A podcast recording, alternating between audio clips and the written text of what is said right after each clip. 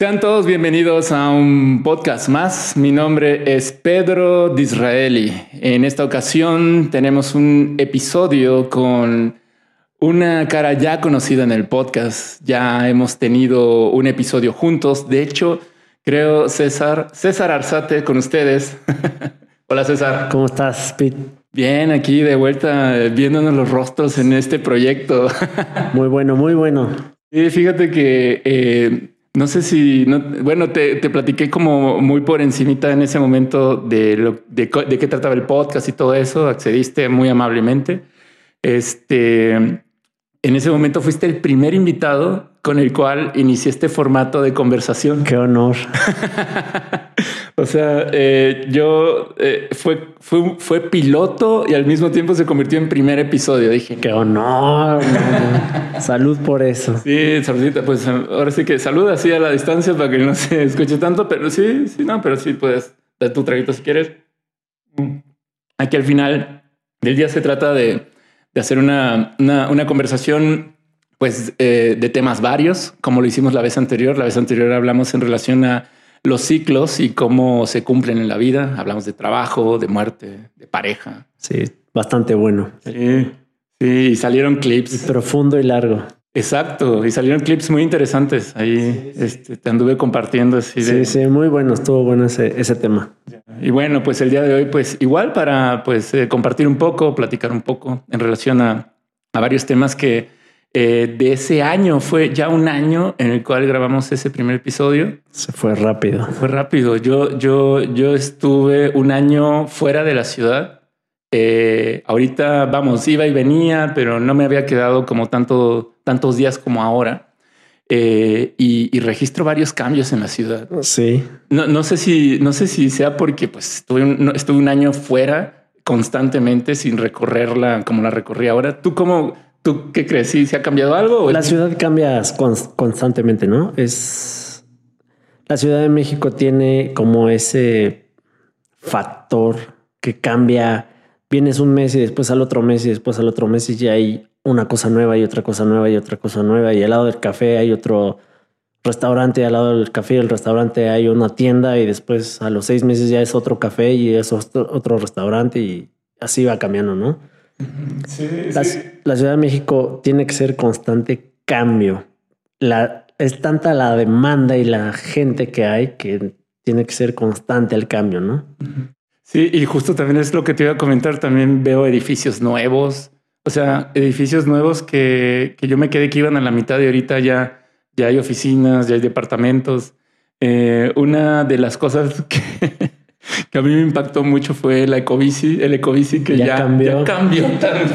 ya cambió. Normalmente eran estas bicicletas rojas, la verdad muy sencillas. No, ahora ya, ya, ya están padres, ¿no? Ya, ya, sí, es otra cosa. Sí, están más pro, están brandeadas. Ya hasta se ve que aguanta más. Más distancia. Sí, ya, ya, se ve que no se destartalan tanto como sí. las anteriores. Ojo, las anteriores las bendigo porque eran buenísimas. Bueno, sí, sí, sí, sí, pues o sea, cumplían su función y eran buenas y ahora ya están pro. Exacto. Sí, ya están más macizas, se ven cómodas. Y para el extranjero que está en la ciudad ya es más fácil. Ya hay mucho extranjero en Ecobici. Sí, mucho. Hijo, sí, y es una de las cosas que también podríamos platicar de los cambios que también vi. Antes de antes no quisiera sacar de mi de mi ser esta situación con la Ecobici, porque yo llegué con mi tarjetita. Claro. Así de, ah, voy a tomar mi Ecobici, va. Entonces dije, ¿dónde está el lector? Normalmente en, lo, en, las islas de las bicis hay un lector donde pegaba la tarjeta, se desanclaba la bici, la agarraba y vámonos, ¿no? Tenía 50 o 45 minutos, me parece, para usarla, 45, y dejarla en la siguiente rack de ecobicis. Ahora resulta que no había para la tarjetita, que ya todo es en aplicación. Acabó eso, ya. Y para allá vamos, ¿no? O sí. sea, ahora que nos toca pagar tenencia y predial y todo eso es ya se puede desde la aplicación. Ciudad de México, vámonos, pum, se sí, acabó. Que, que, por otro lado es algo muy cómodo, ya digitalizar toda esa situación de... Pobres arbolitos. Ya, ya, ya, papel, ya, ya, ya, ya, ya. Ya sé. Y, ya. Ya, sí. Cada vez hace más calor en la ciudad que menos árboles. Totalmente. Y, y, lo que más necesita la Ciudad de México es parques. Parques, áreas verdes, cuidar los árboles que están. Eh, otra de las cosas que, que fíjate que no sé si me impresionó o no me había fijado mucho en ello, es justamente eso, también la cantidad de árboles que hay. Eh, y, justo pensaba ahorita con el calor que está haciendo y luego el momento de nublado y un poco de lluvia que vino, eh, me, pensé que al final del día, gracias a los árboles también tenemos un poco el clima o, o se presenta el clima que existe en la Ciudad de México. Yo creo que sí que al final del día es muy envidiable y muy comentado luego por los visitantes, ¿no? Sí, yo, yo creo que sí, es parte de el buen clima que tenemos es por tanto árbol y porque estamos rodeados del valle que es tanto árbol, ¿no? Sí. Mucho bosque. Es exactamente toda, exacto, toda la parte, seguramente me van a faltar más zonas boscosas, pero la zona boscosa hacia Puebla, hacia Morelos, ¿no? Sí, hacia el Ajusco mismo. Ajusco, sí, cierto. Hacia Toluca, bueno, hacia Sí, Santa Fe, hacia la Marquesa. A la Marquesa, claro. Cuernavacas, Tres Marías. Sí, o sea, realmente, ahorita que lo mencionas, cierto, estamos rodeados de muy buena densidad eh, eh, verde. No es como que sales de la ciudad y es desértico. Exacto. Sino tienes que salir del valle para poder. Es para todos los que no. para todos los que no ubican cómo está configurada la ciudad, está bien. Sí, que lo comentes, sí. Pero yo creo que eso es parte del buen clima de la Ciudad de México. Y aparte, que sí hay buenos parques con, ¿no? Grandes para, para poder, pues, no sé, sustentar el clima que hay actualmente, ¿no? Sí, totalmente. Y, Aunque nunca hace falta. Nunca sobra, perdón. Nunca sobra. Entre, entre, más áreas verdes, más árboles, o en los mismos parques, más árboles. nunca sobra. Sí, y, fíjate que eh, pues eh, también en los parques, aquí el de Pilares, que eh, pasé por él, también vi que lo remodelaron, que pusieron adoquín nuevo. Dije, wow. O sea, por ejemplo, es, es Pilares, Venados, están relativamente cerca. Sí, los dos son parques. Eso ayuda a, ese centro de, la ciudad, ¿no? Sí, sí, sí, totalmente. Ni siquiera el bosque Chapultepec, que también es un atractivo ah, turístico. tienes que ir al, a la nueva sección. ¿Qué hay en la nueva sección? No, no me digas. Te lo dejo de incógnita. Oh, hay algo nuevo ahí adentro. entonces. Tocó ir al donde estaba la Keiko. Ah, no, que era los delfines, este, ese parque acuático que había ahí. Ah, el Reina Aventura. No, no, no. Ahí en la tercera sección de Chapultepec. Ah, ok. Allá hicieron algo acuático. No, ahí estaba el. No te acuerdas. No, no, ah, no. No me acuerdo, ahorita me acuerdo cómo se llamaba. Bueno, ahí ya no existe nada de eso y hace muchos años. Y ahora hicieron una extensión de Chapultepec, pero con bici, puedes ir a correr, este, puedes ir a hacer camping, puedes ir a, no sé. Oh, eso es picnic. Sí, sí, habilitaron eh, como que, sí, o sea, lo habilitaron para que tuviera, tuviera más usos o, le pusieron más cosas para que la gente conviva. Y, y, y fíjate que pues sí, la verdad digo, wow, ha pasado un año y, y, y sí veo cómo se ha movido la ciudad, como dices, y no tenía presente que tal vez, como dices, tienes razón, es una ciudad de constante movimiento. Tal vez todas las ciudades tengan sus movimientos. Sin embargo, a mí me impactó del tiempo que viví aquí y que vi cómo se hacían los cambios o aparecían las cosas y del año en el que me ausenté y regresé y la ahora sí la recorrí un poco más a fondo eh, y, y, vi cosas que dije, wow, esto sí. Es que mira, yo he hablado con, he ido a grandes ciudades y en muchas en Estados Unidos te dicen, es que esta ciudad no duerme, pero sales a las 12 de la noche y no hay una farmacia, ¿no? O sales a, no sé, a comprar pan y a las 11 ya no hay nada, ¿no? Ya ni modo. Y me ha tocado hablar con gente que es que viene del extranjero y dice, es que esta ciudad de verdad sí no duerme. Esta, la Ciudad de México es la verdadera ciudad que no duerme. O sea, ahí encuentras todo a la hora que sea. Hay gimnasios 24 horas. Sí. Farmacias 24 horas. Panaderías 24 horas. Pues ya con eso, ¿no? Farmacia, pan. Tacos 24 Tacos 24 horas. Sí, sí, sí, Si quieres echarte un taco. Tiendas de conveniencia 24 horas todo, hay todo 24 horas. Sí, e, e, eso es cierto. No me había puesto a pensar fiesta 24 horas. Tamales 24 horas.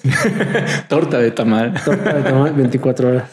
Eh, y, y, sí, también aquí la gente afterea mucho y sí, o sea, hay, hay también. Fiesta 24 horas. O sea, esta es la verdadera ciudad que no descansa. Esto, ese, ese, ese dato que, que, tiras está muy interesante porque sí, no, no me había puesto a pensar y me parece que sí, exacto. O sea, cosas para, para... Y el mismo extranjero te lo dice, es que aquí sí hay 24 horas de servicio. Sí, claro. Sí, okay. Oye, y justo, justo en eso hace tiempo, hace unos, bueno, pues ya podrá ser unas semanas, estaba recorriendo TikTok y me encontré un, un, un, video donde salió una persona que venía de visita eh, y estaba impresionado. Se, se, ve que se hospedó en el área de la Condesa eh, y estaba impresionado. Hizo un video en solo caminando por la banqueta diciendo que qué es lo que pasaba con la Ciudad de México. Eh, porque él había estado en un par de lugares y en esos lugares únicamente había escuchado el idioma inglés. Claro. Y, y lo más curioso es que el video lo hizo en inglés. él también, ¿no? siendo que habla español. Yo pues, conozco esta, a, este, a esta persona. Bueno, la conozco porque la sigo sus videos, ¿no? Entonces me quedé pensando, dije, ah, tal vez tuvo una, no sé, una noche en donde fue a lugares que tal vez están pensados más para, para turistas y se encontró con que llegó un autobús completo, lo llenó y pues nada, pues todos hablan un idioma distinto al español. Sin embargo, ahora que han andado caminando en las calles insurgentes eh, aquí sur, eh, un poco la Roma, este, en las banquetas, eh, eh, no propiamente en Condesa, sino hacia Juárez, Cuauhtémoc, San Miguel Chapultepec, eh, Roma. Ah, bueno, ya lo dije. O sea, sí he encontrado, mm, he escuchado idioma inglés muy constante. Así como dicen que estamos invadiendo Los Ángeles o Nueva York, yo creo que es recíproco. Está ahí cruzando la, la, ellos, la gente. Ellos, Tulum, Cancún, playas totalmente americano. Ciudad de México, el centro, ya. Sí, sí, es. Hasta, los precios son totalmente diferentes. La calidad del restaurante, la comida, el bar, es diferente. Sí está, sí está comenzando a. Sí, si crees que se esté comenzando a mover, a convertirse en un centro turístico como pensado para el extranjero, como lo fue Cancún, como lo está haciendo es que ahora. Yo creo que ya no es un centro turístico yo creo que ya es una comunidad. Okay. Okay. Yo, yo creo que el local, el, el pues el, el, el defeño pura sangre, ya no está ahí. O sea, ya, ya, ya soltó esa, esa propiedad.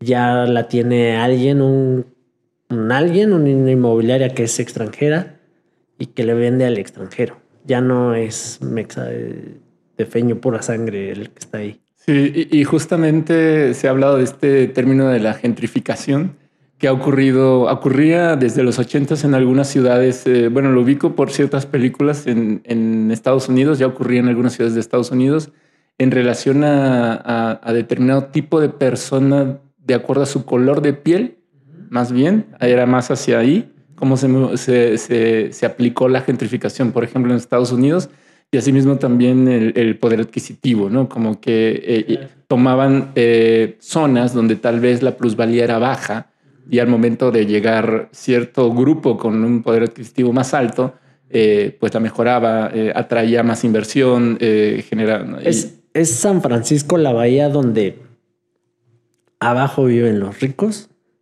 en el centro vive, es la, la ciudad financiera y lo subes la montaña y empieza la comunidad blanca, la comunidad pues revuelta, ¿no? Después viene el de raza negra y hasta el pico es los los que no tienen cabida, ¿no? Que se volvió la comunidad gay. Entonces hasta arriba vive pues en ese tiempo se hizo la comunidad gay, ¿no? Pero pero ahorita ya toda esa zona ya es un poder adquisitivo muy alto. ¿no? Yo creo que lo mismo va a pasar con la Ciudad de México. Yeah. ¿Y, ¿Y, eso? Vamos del centro hacia afuera. El centro está tomado ya y se va a ir expandiendo. Y, y, eso también pasó en este año. Me o bueno, yo no lo tenía presente un año atrás o tal vez estaba un poco más escondido, no había... Yo recuerdo que antes de la pandemia estaba muy fuerte, pandemia se paró y ahorita, ¿sabes cuándo nos dimos cuenta cuando fue el temblor?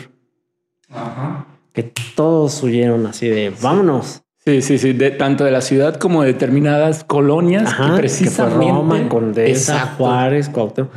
Pero duró un rato y ya está otra vez activado eso. Pues eso se me hace, pues no sé, un, tema interesante. No sé qué. Pues bueno, yo entiendo que la migración es parte de, la especie. O sea, así como, como bien dices, los, los mexicanos, aquí nuestros connacionales, han tenido que buscar oportunidades, no solamente en Estados Unidos, hablamos de Estados Unidos porque es donde pues eh, ahí, se tiene ubicado que hay una gran comunidad, de hecho, muy representativa. Pues lo más cercano. Exacto. O sea, también se han ido a otros continentes. Eh, pues nos toca ahora vivir lo, también esta migración de, cierto tipo de, extranjero. En este caso, aquí en la Ciudad de México, seguramente ocurre en otras partes de, de México, en otros estados, en otros pueblos, en otras comunidades. El, punto es que a mí me impresionó cómo no lo había visto. No había. No, es que el volumen ya es. es otro, ¿no? Sí, es bastante. Sí, es bastante. Pero, pero bueno, o sea, volvemos a lo mismo. Es. O sea, el, el defeño por la sangre está soltando eso porque el, pues, la plusvalía está yéndose a los cielos, ¿no? Ya empieza a ser incosteable. Y, justo ahora en estos días eh, me tocó acompañar a un amigo a, ver un departamento que quería, pues quiere adquirir, lo anda, anda revisando. Entonces, pues bueno, aprovechamos para platicar y pues ya lo acompaña a eso. Y, y sí, los precios de, de, los departamentos están, eh, es otro nivel. O sea, de lo que yo conocí está al, al o sea, está al doble de, de lo que yo, que hace tres o cuatro o cinco años o sea, no sé, un rango de tres, cuatro años, prepandemia. O sea, exacto, ándale, antes de la pandemia. Después del sismo, que vino un poco un ajuste hacia la baja tantito, tal vez no tanto, pero sí. Después de ahí eh, fue una oportunidad interesante de ver precios tal vez razonables, conociendo el promedio del poder adquisitivo de las personas que viven en la Ciudad de México, que trabajan en la Ciudad de México, pero ahorita es el doble. y este tema de la gentrificación que sí estamos viviendo en México, en muchos estados de México, eh, y ya específicamente en la Ciudad de México, está... Pero aparte pasa dentro de la, o sea, de la misma ciudad, ¿no? O sea, te mudas dentro de la misma ciudad. Exactamente. O sea, la, movilización no es de, no es necesariamente otro estado, es a otra alcaldía. Simplemente a otra alcaldía, pero que implica mucho tiempo de traslado. Sí. Sí, y, justamente ese, digo, ya este es un tema muy sabido, bueno, más o menos. Eh, eh, yo digo que hasta es cliché el tema de, los, tiempos y los recorridos dentro de la ciudad. Y sí, moverte de una delegación a una alcaldía, a un municipio, como lo, lo puedan ubicar, eh, de, de, un municipio a otro, sí implica 30, 40 minutos de diferencia. De menos. De menos, de menos. Hay gente que viaja dos horas diarias para solo ir. Sí solo ir. Solo ir a donde tiene que trabajar. Y es parte de. Entonces, cuando, eh, eh, registrando esa dinámica de movilidad también en la Ciudad de México, cuando sales de ella, cuando te dicen tienes que hacer 30 minutos para dices, güey, está perfecto. Perfecto. Me, queda aquí. 30 minutos está aquí, luego, Está, está, cerca. Y, y, no, o sea, ya en la composición también espacial, geográfica de otras ciudades, pues eso ya es lejos, ¿no? Y lo entiendo, ¿no? Ah, son justamente como los contextos hacen que las percepciones hasta en tiempo eh, sean distintas. Pero bueno. Ahora, ¿cómo afecta hacia internamente hacia uno? Está rudo, el desgaste es rudo. En la Ciudad de México es rudo. O sea, ir dos horas, regresar dos horas. Te vas de noche, llegas de noche, ¿no? Clásico meme. Sí, es cierto. o sea, había eh, visto. o sea, sí hay gente que, le pasa. Ay, no, no, no, O sea, es, una risa de sorpresa. No crean que es de, burla. O sea, es de sorpresa. Porque sí. eso agota mentalmente, físicamente, Emocionalmente. emocionalmente. Si tienes pareja, si tienes hijos, si tienes tu mamá, tu papá, que quieres llegar a verlos, eso es- cansa. Y bueno, este es un fenómeno que se está viviendo en la ciudad y por supuesto va a mover eh, la configuración de la ciudad o de algunas colonias de la ciudad. Yo creo que ya. O sea, el, la- el- el- el costeo, como también eh, el, el costeo de la renta, el costeo de la venta de un espacio, los restaurantes, el, el ambiente que se van a generar en, en algunos locales o en algunas calles. O sea, todo eso es algo que, que creo que también el... Decimos defeños, pero ya como es Ciudad de México, no sé cuál es el gentilicio. Ciudad de Mexiquense. no, ya. Sí, citadín. Sí, bueno. Citadino, Citadino. Sí, ¿no? Sí. Y bueno, capitalino. capitalino. Ah, ándale, capitalino. Que los capitalinos, ah, me siento en los ochentas, capitalinos escuchaba medio ochentero, pero bueno, no pasa nada. Que el defeño, el capitalino, el que vive en la Ciudad de México, tiene que entender y eventualmente eh, saber vivir con ello y adoptar, porque también me he topado con algunos videos donde la gente empieza a increpar al- a, los, a las personas que viven en la ciudad y que hablan otro idioma, específicamente el inglés. Entonces, eso también, eh, pues bueno, hay, hay, hay, hay que ponernos también la, nos toca ponernos otra camiseta. Tiene que haber adaptación, a final de cuentas. Creo que no hay, no hay de otra, no, no nos queda de otra. O sea, Sí, porque esto no va a parar. no va a parar. Y van a abarcar más. Ahorita son tres, cuatro colonias, va a terminar siendo ocho colonias. O la mitad de una alcaldía. Una... Una alcaldía. Puede ser. Ahí donde ellos, imagínate que llegue ya. Vamos a tirar un dato, más o menos. ¿Cuántos extranjeros viven en la Condesa? Un porcentaje. 60, 40. 60 de extranjeros. Yo creo que más. Yo tiraría un 75. Que a ese grado ya han tomado. Yo creo que sí. han tomado En la Condesa. vivienda. Claro, claro, específicamente la condesa, ¿no? Eh, Roma a lo mejor baja un 60. Juárez baja un 50. Y fíjate que este tema de, to- de, de ya no haber vivienda para la gente, eh, para los capitalinos, los capitalinos, los defeños, los chilangos que viven aquí, en, en algunas alcaldías vino primero por Airbnb, ¿no? Así. Y ahorita hay otro fenómeno que se suma a ello, que es hay personas que pueden pagar el doble de lo que podría pagar alguien que llegue aquí y que hay personas que buscan tomar esa oportunidad. Bueno, ese es un tema que creo que sería para otra. ¿Por, por, por qué el capitalino no puede pagarlo? ¿Qué nos impide para poder tomar el puesto de un extranjero?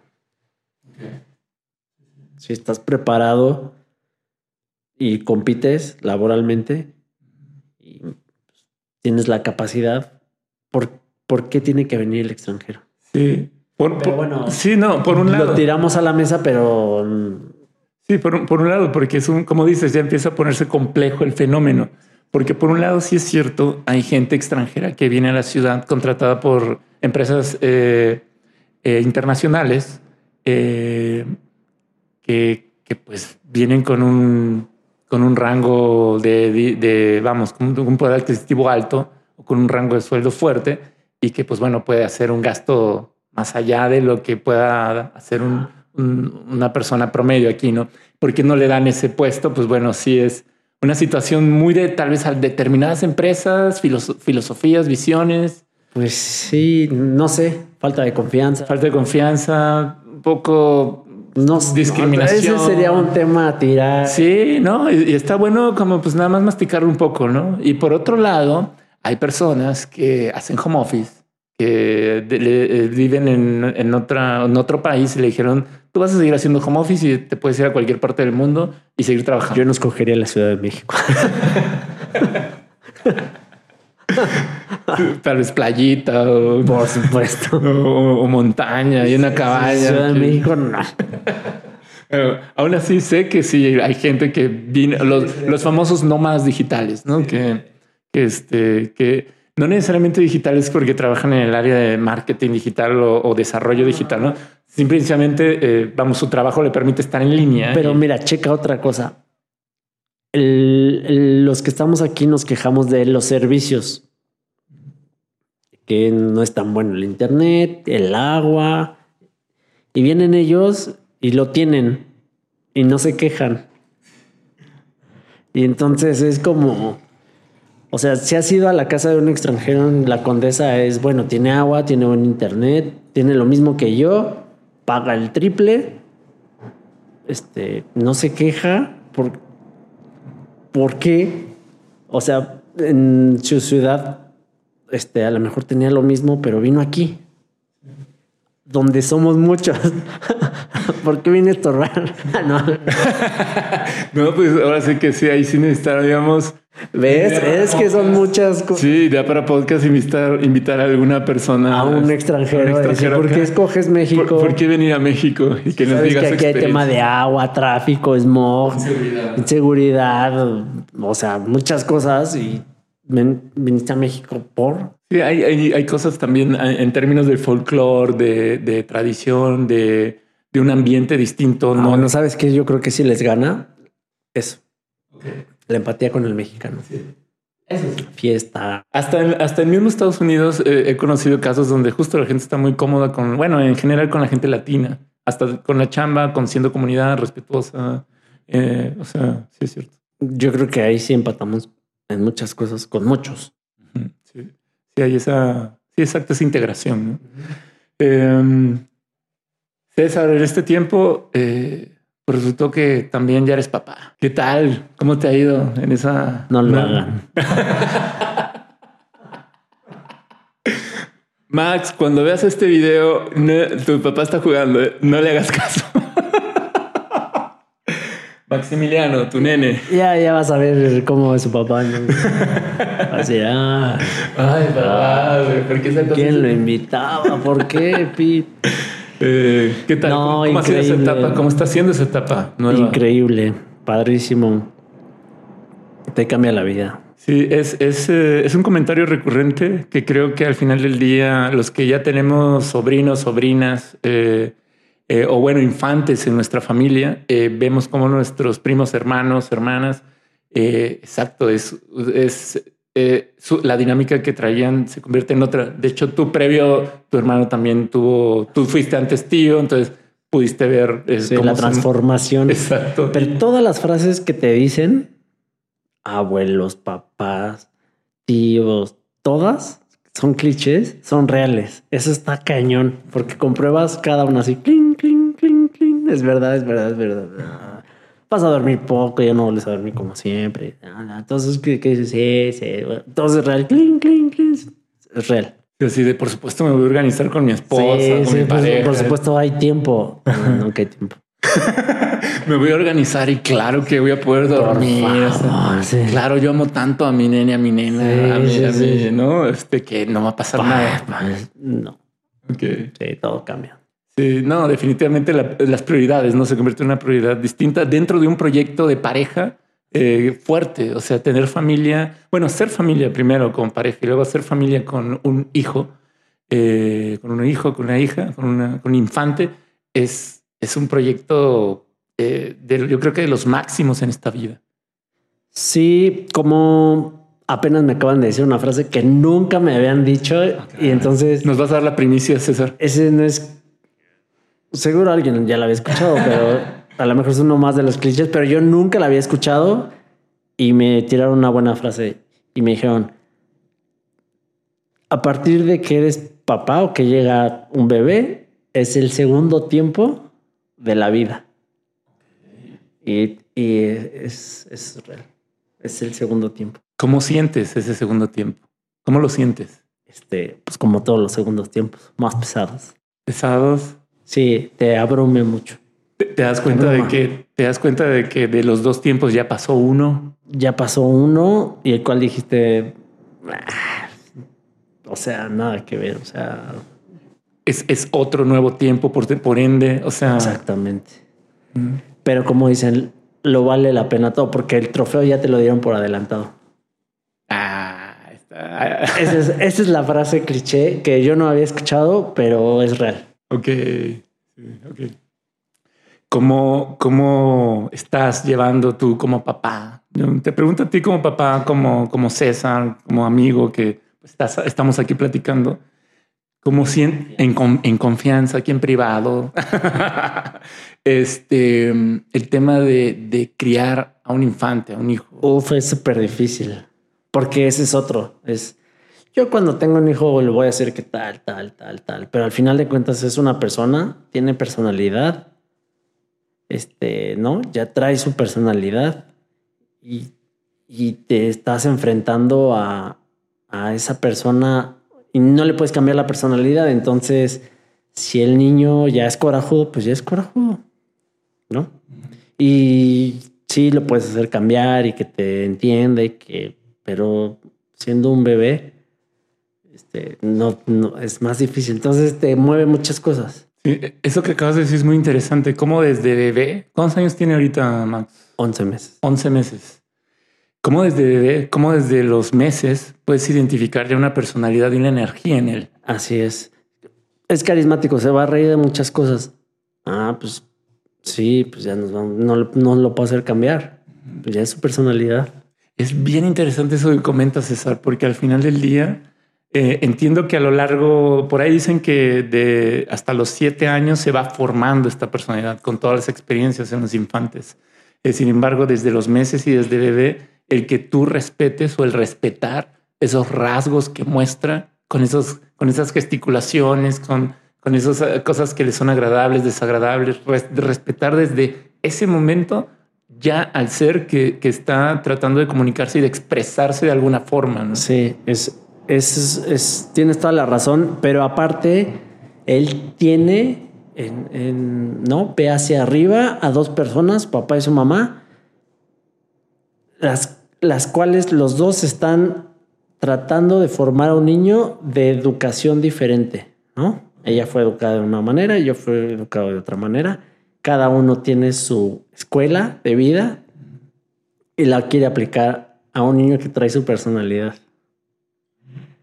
Entonces ahí viene el choque tras. Sí, ahí viene parte del desafío, ¿no? Parte del proyecto de... ¿Qué tanto jalas? ¿Qué tanto dejas? ¿Qué tanto ¿no? Te, te metes, que tanto, ah, mejor esto la mamá, no, esto mejor yo. Es bien difícil irle ahí campechaneando y, es, y desgasta. Y, y, supongo, yo estoy, estoy hablando como un teórico del tema, pero supongo que al final implica también eh, exigencia más o, o, más atención en estos términos de comunicación, en estos términos como pareja, ¿no? O sea, como este, tú y tu, tu esposa, tu pareja, en, en, en, ponerse de acuerdo o, hablar en relación a este tema de hacia dónde sería lo adecuado, no lo bueno ni lo malo, lo malo, sino lo adecuado. Pero es que cómo te pones de acuerdo. O sea, pues es que hablemos de un tema de una comida. Ok. Le voy a dar carne. Oye, pero yo soy vegetariana, ¿por qué le vas a dar carne? Ya, vale. Ok.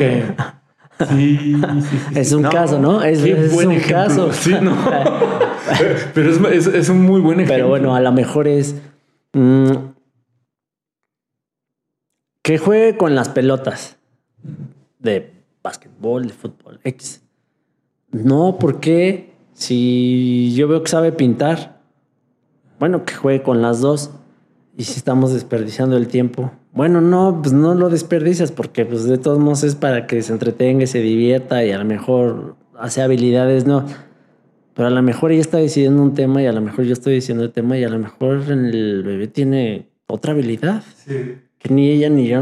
¿Ves? Entonces, es como me dicen, ¿cuántas oportunidades tienes para equivocarte con un bebé? Te lo pregunto. Piensa bien tu respuesta. Pues mira, yo, yo, uh, yo no tengo hijos. Así, ¿Cuántas dirías tú? Mira, me voy a equivocar tanto. No es que me vaya a ir por la tangente, pero te voy a compartir una, una frase que, que uno, un, uno de mis maestros en la universidad eh, nos compartió al final de, de, la, del cierre de clase, el cierre de ciclo. Eh, él, él, era ya una persona, se ve que en sus 70, 75 años, eh, ya había transitado gran parte de la vida y, y le salió del pecho. No sé si venía inspirado el señor, pero dijo, bueno, les voy a dejar un consejo nada más para la vida. Si toma, no me Cuidado con el alcoholímetro. eh, comentó de, mira, si, si piensan tener familia, hijos, eh, no se preocupen de cómo, lo, cómo los van a educar, o si lo están haciendo bien o si lo están haciendo mal. Mientras lo hagan con todo el corazón y con todo el amor y con la mejor intención y con la, la intención y, la, la, energía que tengan en, ese momento de, para él, para ella, están, lo están haciendo bien. Bien contestado, Esa es la respuesta. ¿Cuántas oportunidades tienes de equivocarte? Todas, no importa. Con que lo hagas con el corazón, estés convencido de que lo estás haciendo por un bien, ya, ya lo armaste. Esa es la respuesta correcta. O sea, al final de cuentas nos podemos poner de acuerdo o no, pero siempre se hace del corazón y para que sea lo mejor para él, dale. Entonces es donde se calma todo ese remolino de, de yo tengo la razón, tú tienes. No, no, no. Es, es ponerse modo zen y decir, ok, sí, le está ayudando. adelante. Sí, sí exacto. Así eh, hacerlo con la mejor intención y probar, ¿no? Probar. ¿Te vas a equivocar? Pues sí. Lo que sigue. Y, y lo, lo, más interesante o, o lo más chingón de todo esto, lo voy a decir así, es de que yo, yo sí creo, viendo la, como específicamente mi primera sobrina, eh, Sabina, saludos si está viendo esto. bueno, ya tiene 10 años y es que yo creo que sí, sus papás le van a dejar ver esta plática. Este, al final lo que, lo que, lo que ves es que los niños son inteligentes también. Entonces, Muy. Y, hablo desde justamente desde meses, desde bebés, de alguna u otra manera van a decir si eso les agrada o no les agrada, o si eso va por un camino que para ellos, en su configuración, en su personalidad, podría serlo conveniente. Se dan a entender bastante bien. O sea, es, o sea, un, un bebé en qué idioma piensa. Fíjate las preguntas que me he puesto. Oye, te estás convirtiendo en. Estoy siendo un filósofo. Sí, eh. en, una situación profunda aquí. Se ve que has filosofado y reflexionado viendo a Max durmiendo. Muchísimo, porque digo, es que cómo, cómo él se dio cuenta, o sea, obvio, porque llora, pero cómo se dio cuenta el momento en que a lo mejor llora porque tiene hambre, ¿no? Es un instinto pero conforme fue creciendo, sabe que ya no tiene que llorar tanto, ¿no? O sea, nada más con que haga un ah, y sabemos que es hambre. Pero cómo su alma de persona, su personalidad fue como tomando este lenguaje de necesito hacer esto para que saber, para avisar que tengo que comer. Necesito hacer esto para que sepan que ya hice del baño. O sea, eso está cañón. En todos los bebés del mundo está cañón, cañón. O sea, me impresiona, me impresiona. Porque las mismas preguntas tienes. ¿Y cómo vamos a ver cuando tenga hambre? ¿Va a llorar? ¿Y si se queda a dormir y no llora y tiene hambre? No sé. O sea, son muchas preguntas que te haces que no sabes que van a pasar. Y pasan. Sí, y cuando vives la experiencia, bueno, tú que la estás viviendo, y seguramente algunos papás, mamás o cuidadores que, que tienen infantes en, en, en, su, en su familia o en su, con su pareja, seguramente te van a entender, ¿no? Hay esos sonidos, hay esos modos, hay esos movimientos que los es, es cuando miradas, muecas, levantones de mano, azotones en la pared, tiradas de sí, sí. Entonces dices, ah, ok, ya sé, ya sé qué quiere. Ah, ya sé. también es como una conexión, ¿sabes? Es ahí se crea un vínculo cañón, un Bluetooth, así cañón. Sí, sí, sí, todo el tiempo como que se recibe y se da y entienden. Y es, es así como, si no sabe el lenguaje, ¿cómo entiende? Claro, ah, no, no hay que, mismo concepto que, que, en algunos episodios o en algunas conversaciones em, eh, yo he hablado en relación a la transferencia o el vínculo que hay de un, de un paciente a un terapeuta, hay transferencia energética y de información. Eh, yo justamente en, estos días platicaba de que ese, esa misma manera de transferir información, datos, sucede con tus amigos, con tus papás, con tu familia y por supuesto que debe suceder con un vínculo tan profundo y cercano y, e íntimo que es con un hijo. Claro. Y yo creo que sigue por el resto de la vida. O sea, no se queda, aunque se aprenda el lenguaje, no se queda ahí. O sea, ya con el lenguaje que lo sabe y lo maneja y sigue habiendo este vínculo de, yo, creo, yo creo, ¿no? Porque con tus papás o con tus hermanos dices, claro, está pensando lo mismo que yo, ¿no? Sí. Así es, claro, mi hermano pensó lo mismo que yo. Es ese vínculo que hay, ese Bluetooth que existe, que tenemos entre familia, que sabes qué, qué quiere decir, qué opina, con la cara que hizo tu hermano, con la cara que hizo tu mamá, dices, ah, ya, sí, se enojó o no sé, cualquier cosa. Sí, es, es me parece que es la misma idea en, ese sentido. Y es lo que al final del día algunos, eh, algunas doctrinas o, o líneas de pensamiento hablan de que todos estamos conectados con todos. Al final del día, por ese Bluetooth, ese Bluetooth puede ocurrir Entiendo, tal vez hay conexiones muy efímeras como con el conductor del Uber, con el chofer del micro, con, la de la tienda, con la persona de la tiendita. Bueno, pero a lo mejor no tienes esa energía conectada en ese momento con esa persona. Exacto, o, es, o es breve. Sin embargo, se cruzó en tu camino por alguna razón. Totalmente.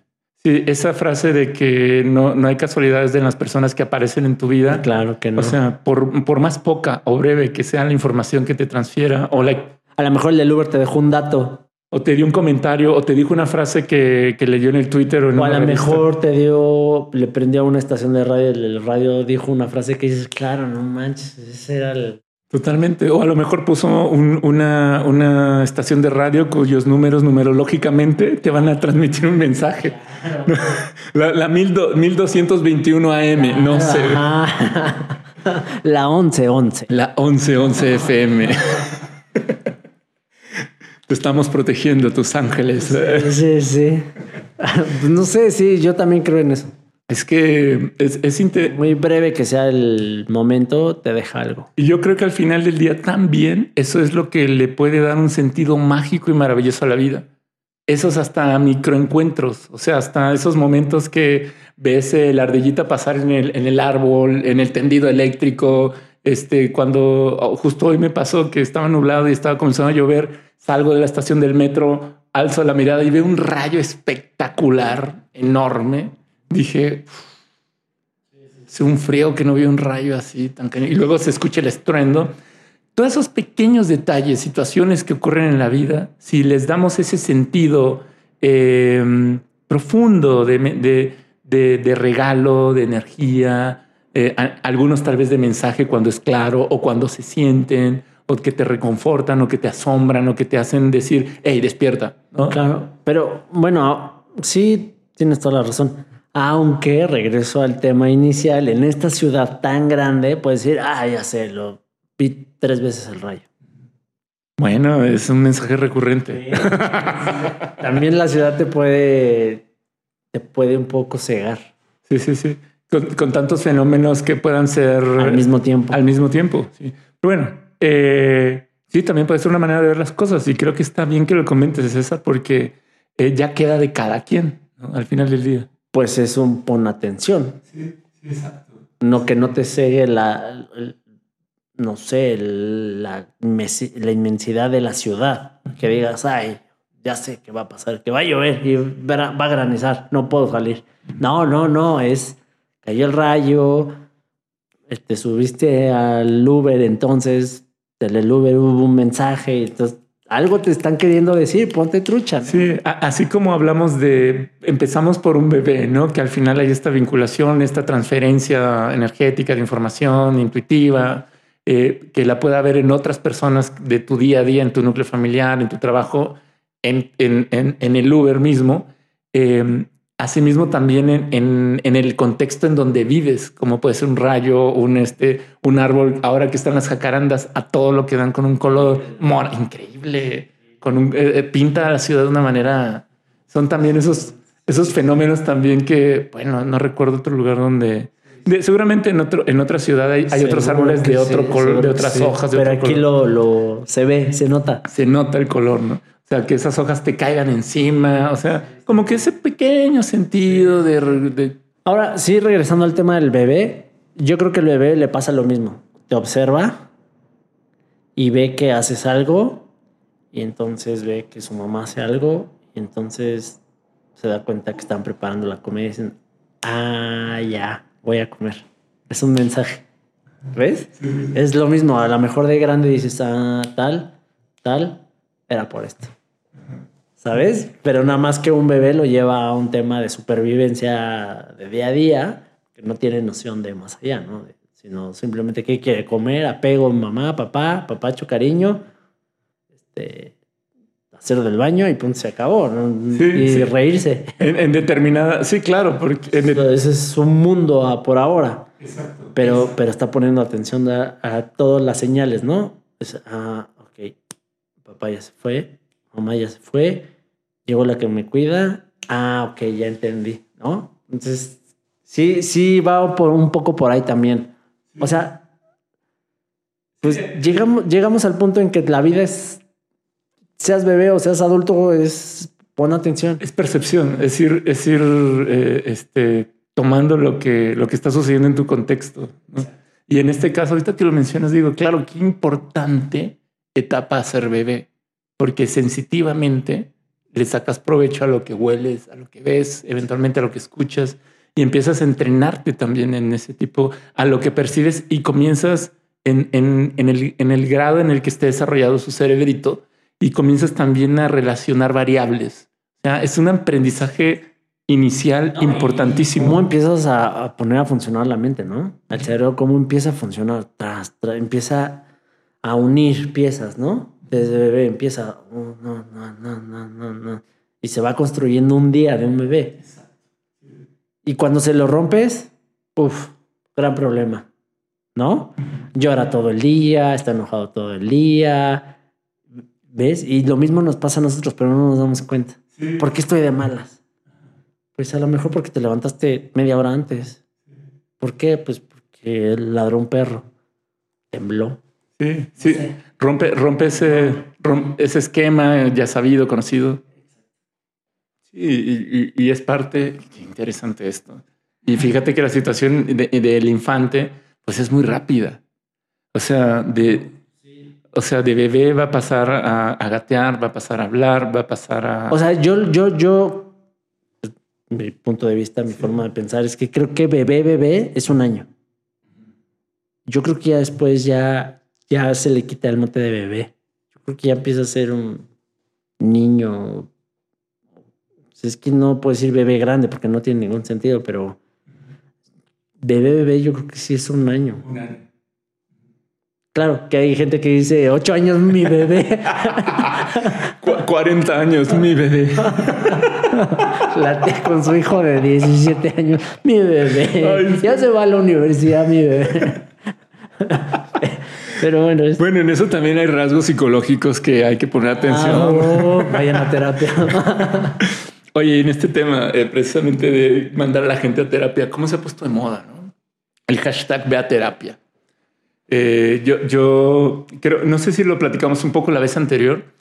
Em, eh, veo una, una ola inmensa de, de, personas que están adoptando están echando mano de, de esta posibilidad de ir con un profesional de la salud para buscar acompañamiento, para buscar que lo escuchen, para buscar eh, externar algún conflicto, algún problema y que en un proceso, método, enfoque terapéutico, psicológico, de acuerdo a donde con la persona que vayan, puedan eh, tener esta asistencia. Pero no está mal. Bueno, siempre y cuando lo hagan de verdad con la intención. Sí, y justo eso quería saber. ¿Tú cómo ves ese fenómeno? no nada más con la intención de pues me cae bien mi terapeuta, voy a echar un cafecito con él y ya le platico y a ver qué me dice. Pues ahí sí no tiene ningún sentido, ¿no?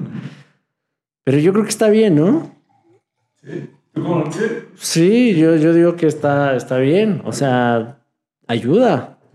Sí, y, y, creo que estamos viendo tiempos de, en ese, en ese sentido de mucho, lo voy a decir así, de mucho privilegio en el, en el, sentido de estar mucho más abiertos a poder ir a esas posibilidades, porque antes era de ir al psicólogo es de tabú. Sí, es de locos, es de loca. Estás enfermo. Estás enfermo, ¿no? Y, pare, y bueno, no pareciera. Creo que el día de hoy también ese tabú sigue estando más o menos arreglado. Ya no tanto, ¿no? ¿Tú crees? Sí, yo creo que ya, ya es más común.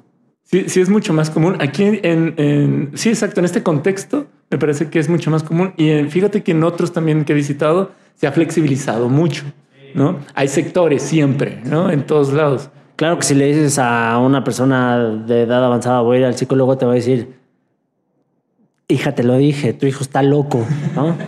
Sí, y, justo eso, ¿no? Ha sido un, parte de las transformaciones generacionales, me parece también. Totalmente. Sí, totalmente de acuerdo. El tener esa asistencia hacia la salud mental y emocional, que ahora también ha sido un gran concepto, ser la salud mental. Esa es la otra, ¿no? Pandemia dejó una enfermedad de salud mental importante ¿eh? y yo creo que tratarse está bien, o sea, está, el acompañamiento es bueno.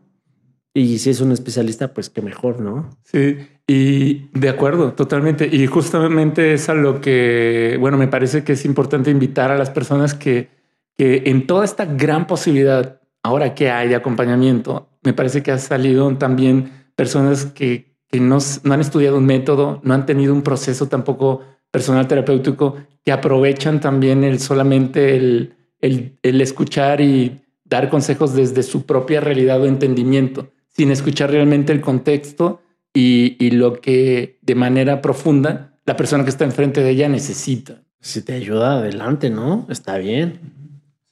Aunque creo que sí, si vas con alguien profesional, te va a orientar mucho mejor.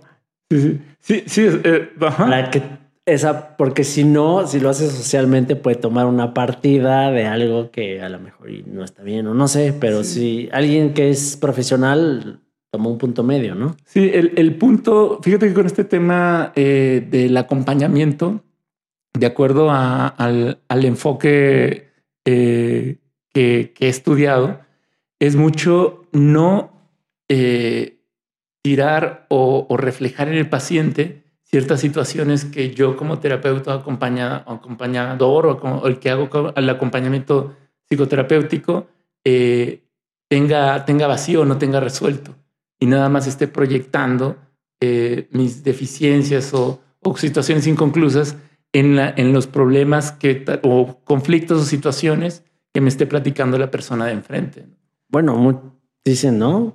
Por ahí está la frase de que el psicólogo estudia porque se quiere curar realmente, ¿no? Escucha los problemas de alguien más para curarse sus problemas. Sí, sí, sí. Y, vamos, y, también se ha comentado un poco, bueno, así en episodios anteriores se ha comentado un poco. Claro que el tema con el que llega un paciente de alguna manera refleja también parte de la historia del terapeuta. Y también el terapeuta con ello no, no, es importante comentar esto, no es de que tome terapia con el paciente, sin embargo hay información que le sigue llegando y alimenta también su proceso y su camino sin que tenga que ser el momento terapéutico pagado por el paciente, paciente o cliente, el, el momento para que el terapeuta trabaje, ¿no? Claro que le va a resonar. Y sí es cierto eso, fíjate. O sea, ya desmenuzando y en la práctica, en la praxis, resulta que sí. Sí, por eso dicen que cuando llegas con un terapeuta y no sientes el feeling, te cambias porque a lo mejor el terapeuta y tú no, no están resolviendo la misma situación, ¿no? El terapeuta a lo mejor no le llega esa información porque no la tiene todavía que resolver, ¿no? Si vas a llegar con el terapeuta que esté resolviendo el problema también dentro de él, te, lo, te va a ayudar, entonces él se va a dar cuenta, es como una retroalimentación, un ida y vuelta de información. Sí, sí, sí, y, fíjate que en esos casos... Eh Está, bueno que, hayas comentado eso porque es algo que en, conversaciones anteriores actuales ha salido. El si no te sientes cómodo con un terapeuta, puede ser terapeuta, psicólogo, psicóloga, ¿no? Es porque justamente hay algo que, que no, no, no, está, no están pudiendo realizar justamente este vínculo necesario, esta conexión necesaria que es necesaria en el, momento terapéutico. Sí, porque a lo mejor al psicólogo, a la psicóloga no le interesa resolver todavía eso. Sí, le puede resonar al grado de tener una resistencia, le puede resonar al grado de engancharse entonces en el tema y comenzar a proyectar entonces las soluciones de, de él o de ella en el paciente. Exactamente. Eso es lo peligroso. Y fíjate que esto es algo que recurrentemente, no digo que constantemente cada, cada día de formación como psicoterapeuta, pero que constantemente nos hacen ver, ¿no? cuidado si te estás enganchando con el tema de tu paciente o si estás teniendo una resistencia al cual ni siquiera le estás ayudando para que fluya su tema. Y de manera muy humilde y amorosa se saca también la posibilidad de canalizarlo, de poder decirle, ¿sabes qué? Creo que el camino que estamos recorriendo va a llegar hasta acá y te puedo canalizar, recomendar a otra persona. Por eso, bueno, dice, ¿no? Que, que, no vayas ni con el psicólogo amigo, ni con el psicólogo familiar, ni con el, ¿no? Para justamente no pase eso. Exactamente, sí, sí. Y, y, yo creo que es importante justamente tener, hay algunos psicólogos, psicólogas que son relajados en el tema de, de convertirse en, en amigos de, de, los pacientes.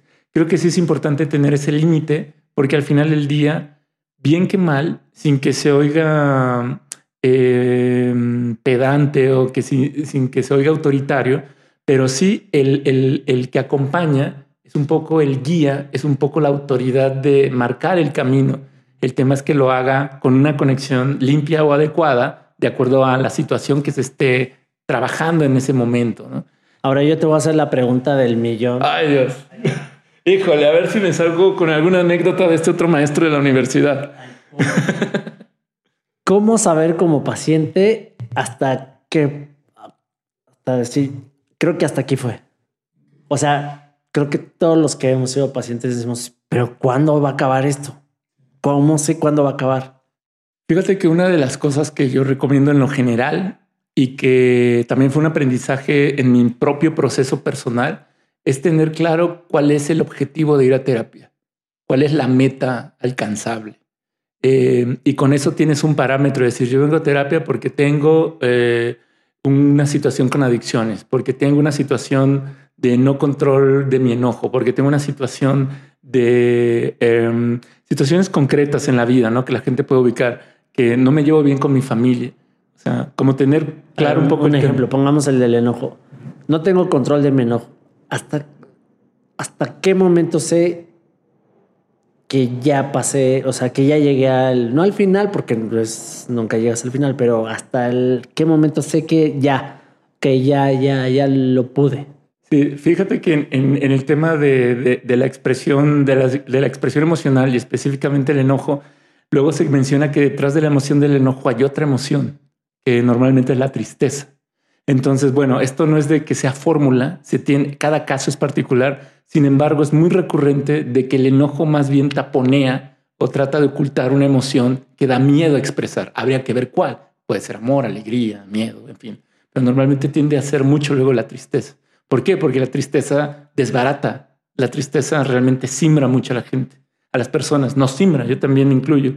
Y es algo que desde una situación de infante ha sido también reprimida normalmente hasta la crianza promedio que hemos llevado. Voy a hablar específicamente, tal vez los, latinoamericanos, de no llores, no es de hombres llorar o no llores porque este, te ves fea, porque no, todo eso. En fin, regresando al punto de, lo de en qué momento creo que es importante, y ahí viene la calidad del psicólogo o psicoterapeuta, ir haciendo el registro de los momentos en donde el enojo eh, pasa a ser una, una emoción que tal vez violente, lastime, a ser una emoción que exprese, ponga límites y que pase a ser tal vez nada más una situación de una agresividad personal.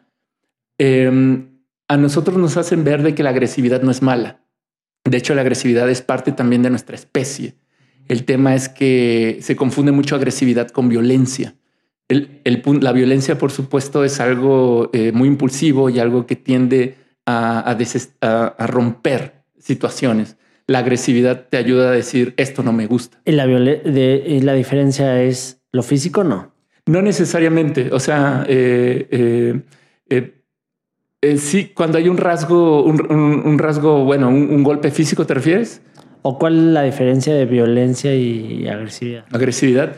Eh, al final del día, la, agresividad es una, es una expresión eh, en, este sentido que, busca hacer ver algo que te desagrada. Alzando la voz, diciendo no, tal vez cambiando un poco la mueca. la violencia sí entiendo, sí puede llevar a, romper los límites y poder transgredir ya con lo físico y también lo verbal y también lo emocional. ¿No? Como pasas esa línea imaginaria de ya... De, lastimar o, a la otra persona, ¿no? Eh, eh, lo, agresivo son, son, pueden ser eh, situaciones hasta tal vez muy calmadas y con un simple no relajado puedas ser, puedas tener una, una, en, lugar de decir, no, este, tal por cual, ¿qué te pasa? Vete para allá, ¿no? Es así, no, no quiero, y, estoy bien, te lo agradezco. O sea, es, yo creo que ese era así haciendo el registro de esas situaciones de vida. Me encanta una frase que, que en su momento también eh, me vino y anoté, es de que al final del día la vida se resuelve en la misma vida. En la terapia es un campo de entrenamiento, es un campo en donde idealmente el, que te acompaña va a buscar que, expreses eso que tienes reprimido y que entrenes un poco hasta con la persona imaginaria, una situación imaginaria, lo que pudieras o no hacer e ir viendo también tus propios límites. Un poco la frase como de karma, ¿no? Ese es el karma, ¿no? O sea, el karma es en esta vida, en este momento. Exacto. Y, se aboga al aquí ahora, definitivamente. entendemos que luego se puede ir a situaciones pasadas para poder hacer una resignificación. Sin embargo, y más en, el enfoque humanista que, he estudiado, es, es aquí y ahora. Aquí, eh, tú, eh, César, saliendo de esa puerta. Punto, ¿no? Entonces yo creo, ya, para buscar eh, dar fin, respuesta a esta pregunta, yo creo que ir haciendo ese registro, tal vez no lo va a hacer el, psicólogo, tal vez sí, pero es importante que la persona se haga responsable también de, ir haciendo ese trabajo de conciencia de, ok, las situaciones donde ya mi comportamiento, mi conducta en la vida real, con mis seres queridos, con las personas de trabajo, con las personas de la calle, manejando, han sido distintas, ¿no? Eh, y, dependiendo del enfoque también hay algunas tareas que ayudan a que, pues bueno, la, persona esté más cercana a, poderse observar, ¿no? también tener esta observación. Yo creo que en el momento cuando se sienta satisfecho, es una situación ya de la satisfacción del mismo cliente, la verdad, del mismo paciente.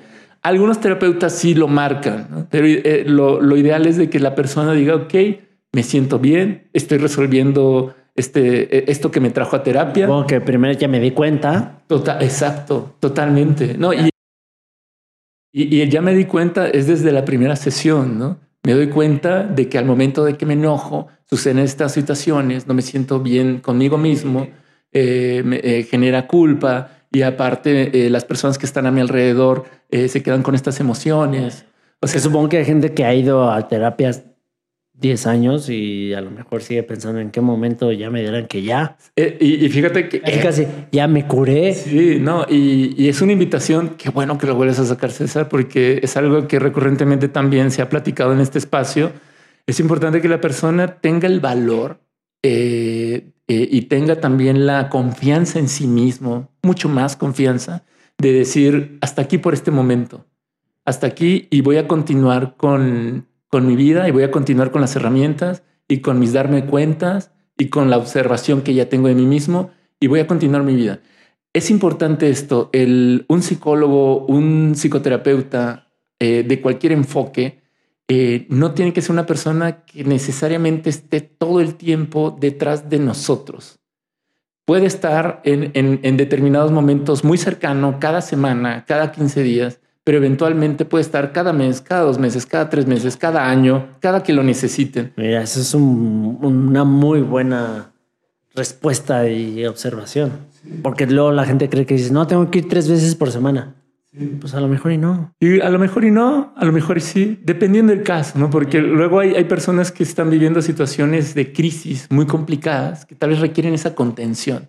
Y si hay una persona que se las pueda brindar, adelante. Sin embargo, aquí el punto eh, muy importante que tú mencionaste, César, es no, cree, no hacerse dependiente de una persona, porque entonces... Al final de cuentas es una guía, ¿no? Exacto, sí. Y, y, de por sí ya somos luego... Eh, eh, dependientes o esclavos de creencias, muchas cosas de, nuestra pareja, de familia, de este, nuestro trabajo, para ahora hacerlo de nuestro psicoterapeuta. Entonces es importante tener claro eso. No, se trata de generar un vínculo de dependencia, es un vínculo que al final te ayude también a generar herramientas, a generar una visión más amplia, a generar un, set de comportamientos y conductas eh, que, puedan, que puedan hacer a la persona llevar una vida por sí misma más adecuada de acuerdo a esa persona, ojo.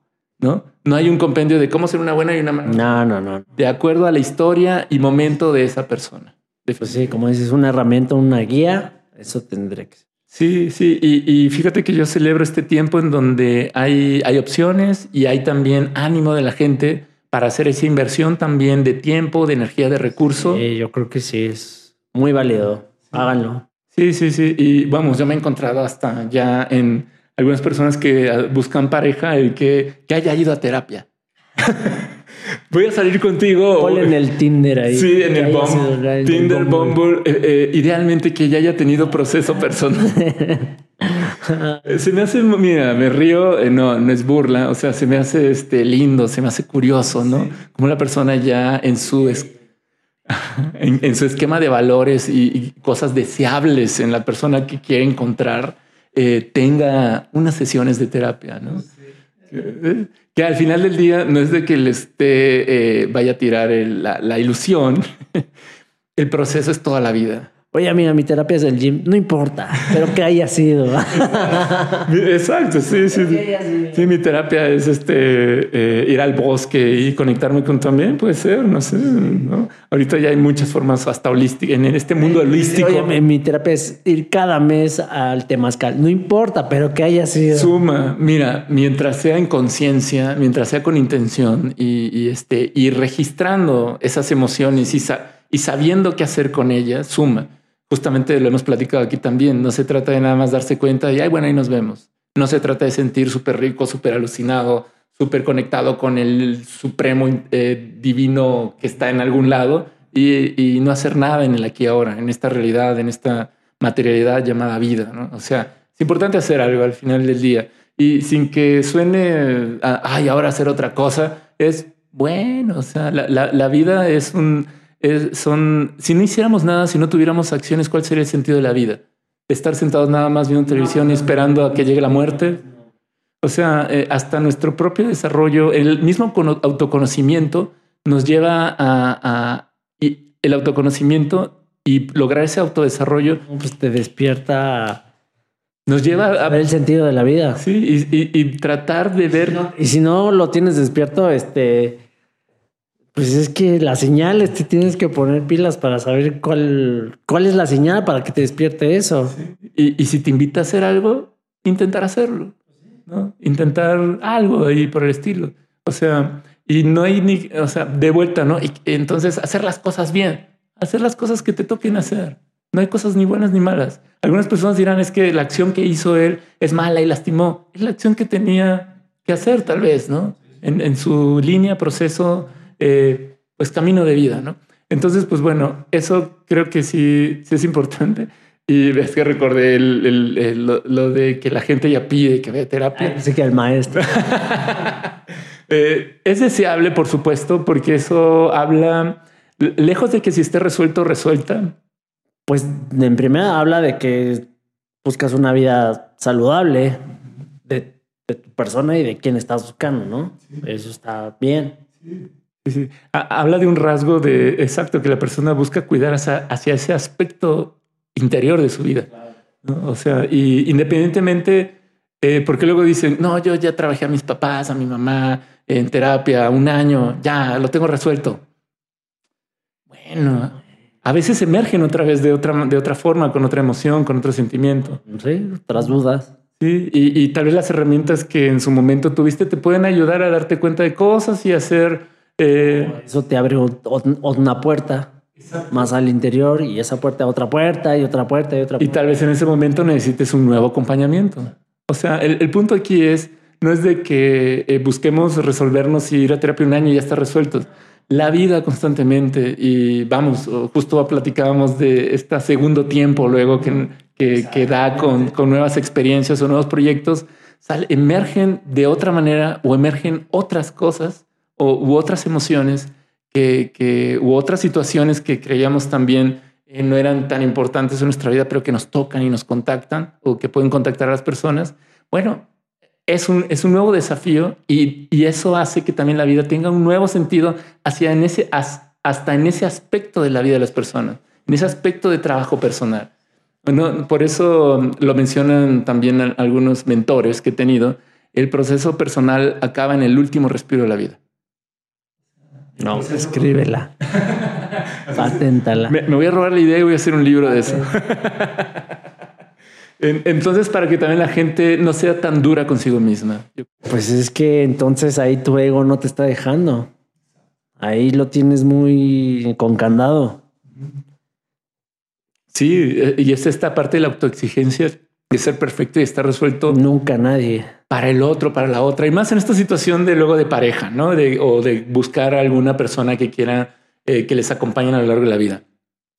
Es, es, es algo que, que al final del día, eh, pues bueno, hasta, hasta en ese mismo vínculo, algunas cosas van a descubrirlas juntos. Eh, no sé, César, yo creo que con, con esto podríamos ir cerrando, ¿no? Eh, esta, esta conversación. Eh, ya nos, eh, ya casi fuimos una, una hora y unos cuantos minutos por ahí, ¿vale? Eh, algo que, digo, hablamos de, hablamos de la ciudad, hablamos de, de, este asunto de, de ahora que, que, que eres, que eres este, en esta nueva faceta de papá, hablamos un poquito en términos de esta situación terapéutica que ahora emergió, algo que... Post pandemia, mucha gente lo necesita. Sí, sí, sí, exacto. Sí, sí. Y que, bueno, los invitamos a que estén abiertos a eso, si aún lo siguen pensando, que se den la oportunidad. Algo que quieras decir para poder eh, pues cerrar este, este momento. Eh, que ya no vengan a vivir a la ciudad, que busquen otras ciudades, que sean papás y vayan a terapia. Muy bien, César. Bueno, pues muchísimas gracias por, eh, por esta, por, por la oportunidad de poder conversar contigo. Eh, al final, bueno, consta que tú me preguntaste en el tema de terapia, me sentí como acaparando mucho el momento, Se cambió el rol. pero me, me No, está bien porque yo hice las preguntas desde, desde el que va a terapia, ¿no? De las dudas. claro.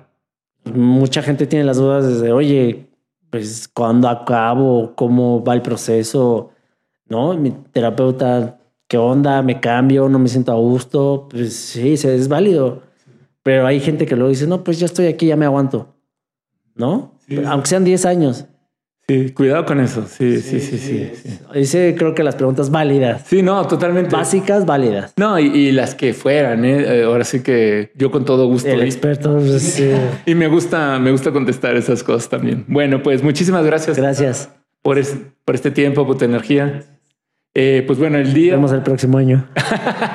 o antes, ojalá, ¿no? Ojalá, ojalá. Sí, ya, este, espero que muy pronto o en breve, a mediano plazo, tal vez pueda hacer otra, otra gira, otro tour. Va, que va. y ya te El tour de la CDMX. Sí, ya te invito a echar otra platicadita de los temas que estén en ese momento. Va. Al rato, no, ya todas las ciudades de los extranjeros. Estamos invadidos. Son alienígenas. Ahora llegaron los aliens, ¿no? Exacto. Bueno, De bueno, hecho, viene el Uber, un alien. pues muchas gracias a quienes vieron el podcast. Eh, ya saben toda la información de este proyecto, donde continuar eh, viéndolo y siguiéndolo. Lo, lo van a encontrar en la descripción de donde lo vean o lo escuchen. Muchísimas gracias por ver y escuchar de nueva cuenta. Hasta pronto.